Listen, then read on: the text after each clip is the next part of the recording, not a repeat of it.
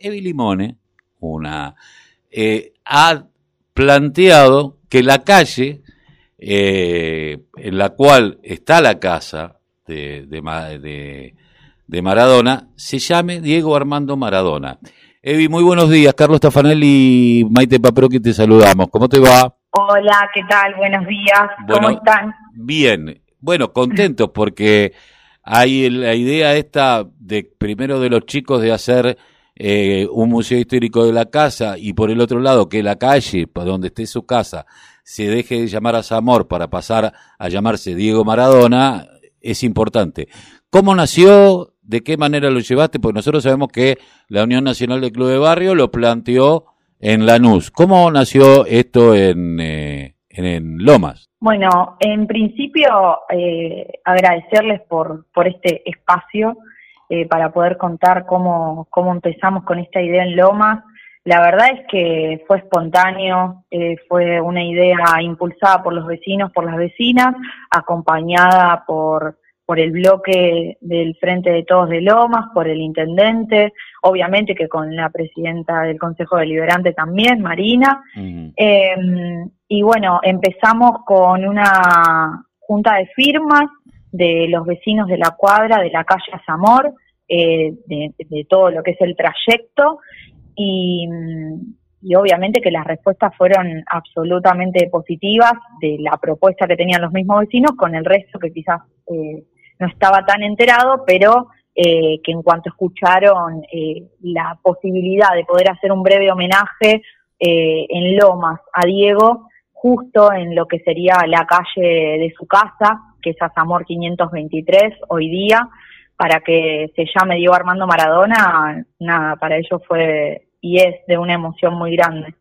Eh, es por eso que armamos junto al concejal también eh, Álvaro Yambi eh, este proyecto, se trabajó en el bloque, se envió la propuesta y se trabajó obviamente en comisión y se envió la propuesta al Ejecutivo, al Intendente y de, de, un, de, de un paso ya tuvo la idea de hacerlo, así que el sábado, el sábado 5 tuvimos sesión y se aprobó se aprobó el proyecto. Así que nada, estamos muy muy contentos y, y por otro lado emocionados de, de, poder decir Lomas de Zamora y Villa Fiorito eh, hizo hizo un, de, la bandera de, de, alegría y homenaje a Diego, ¿no? Que, que tanto nos dio a nosotros los lomenses. Eh, Fiorito que ya es ciudad.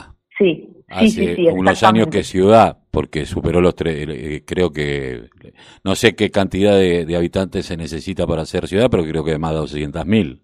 Sí, sí, es ciudad, es ciudad de Fiorito, uh -huh. eh, es la ciudad del Diego, así eh, que... En cualquier momento la ciudad deja de llamarse Fiorito.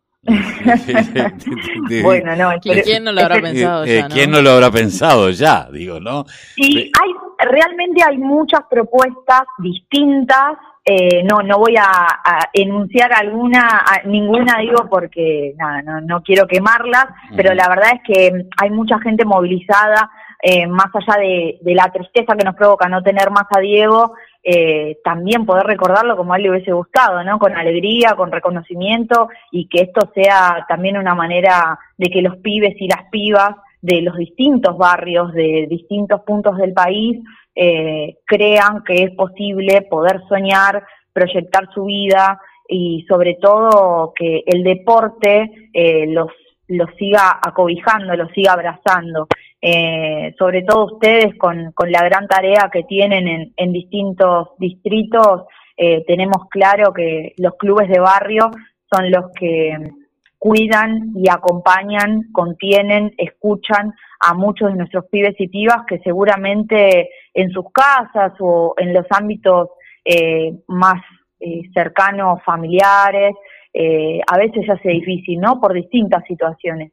Y los pibes se refugian ahí, creo que eso es lo que nos demostró Diego, ¿no? Que refugiarse en los clubes, eh, no vamos a decir que da resultado, pero que sí que, tienen una vuelta muy positiva para la vida de muchos y de muchas. Eh, seguramente los clubes eh, son, un, una entidad, como diría Perón, eh, son estas organizaciones libres del pueblo que, que, nacieron y que de alguna manera representan a la sociedad, porque los clubes de barrio van eh, el hijo del concejal, el concejal, el hijo del trabajador, el hijo del empresario, Eh, y, yo recuerdo, yo, bueno, yo soy mayor, pero antes cuando íbamos a la escuela pública, que era la única escuela que posible para que uno vaya, eh, las privadas eran muy chicas, era muy poca cantidad, eh, era el lugar que nos igualaba, pues jugábamos todo al fútbol, íbamos todos, teníamos guardapolvo blanco, no había una cuestión de, de, diferencia de clases eh, tan importante porque el dueño de una pyme no se sentía más que un laburante. Eh, a lo mejor con un poco que podía haber, pudo comprar algunas máquinas y dar trabajo. Pero bueno, los clubes de barrio hoy se transformaron en ese lugar que otrora tuvieron eh, el rol la sociedad de fomento, ¿no? Y, y eso es lo importante. Pero quería preguntar, yo sé que a las mujeres, pero ya que hemos, estamos desconstruyéndonos, no se le pregunta la edad. ¿Pero vos viste jugar al Diego? No, yo no lo llegué a jugar porque cuando Diego hacía todas sus hazañas, en, en una parte no existía ni estaba planificada en familia y después, bueno, estaban haciendo en el 93, eh, pero sí, obviamente, para mi familia el Diego es todo y, y siempre, siempre repetían eh, esas históricas hazañas habilidosas, eh, esos goles que que nos dieron tanta alegría y por otro lado, bueno, el talento eh, absoluto que tenía para jugar, ¿no? Lo, he visto, eh, sí, jugar en Boca, quizás por, por repetición, por lo que sea, pero, pero sí lo, lo he visto, en casa se veían mucho, muchos videos de Diego eh, y se lo ama muchísimo, yo creo que como en todas las casas o la mayoría de los hogares del país.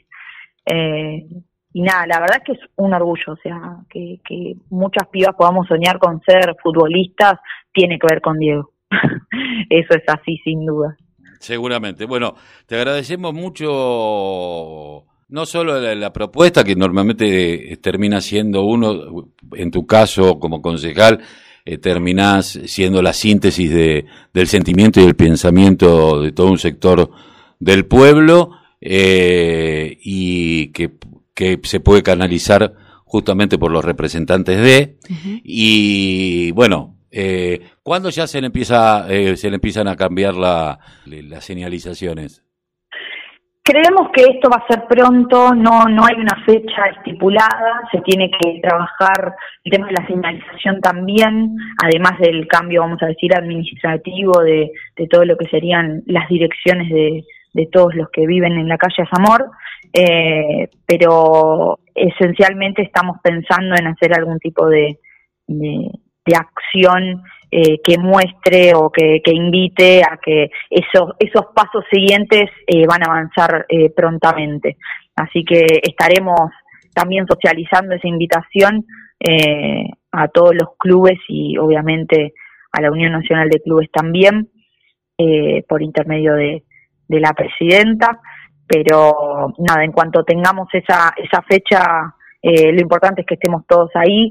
No quería eh, dejar de mencionar, como lo hice el día de la sesión, el agradecimiento y, por otro lado, el reconocimiento a los referentes y referentas, eh, a los vecinos y vecinas de Fiorito, que fueron los que impulsaron esta, esta iniciativa, eh, los he nombrado el otro día y seguramente van a faltar muchos más, eh, el Centro Cultural Néstor Kirchner con Marta, Tina, eh, Pedro, Marcelo, que está pasando por un momento complicado su hijo, bueno, Susú, Silvia, eh, Rosy, hay un montón de nombres eh, que son muchos más importantes seguro, eh, por lo menos para nosotros, eh, los que decimos representar al pueblo lomense, que son ellos y que son quienes eh, pusieron en lo más alto siempre eh, la vida de, de Diego y del deporte creemos en el deporte social para la inclusión y creemos que Diego fue quien inició con esa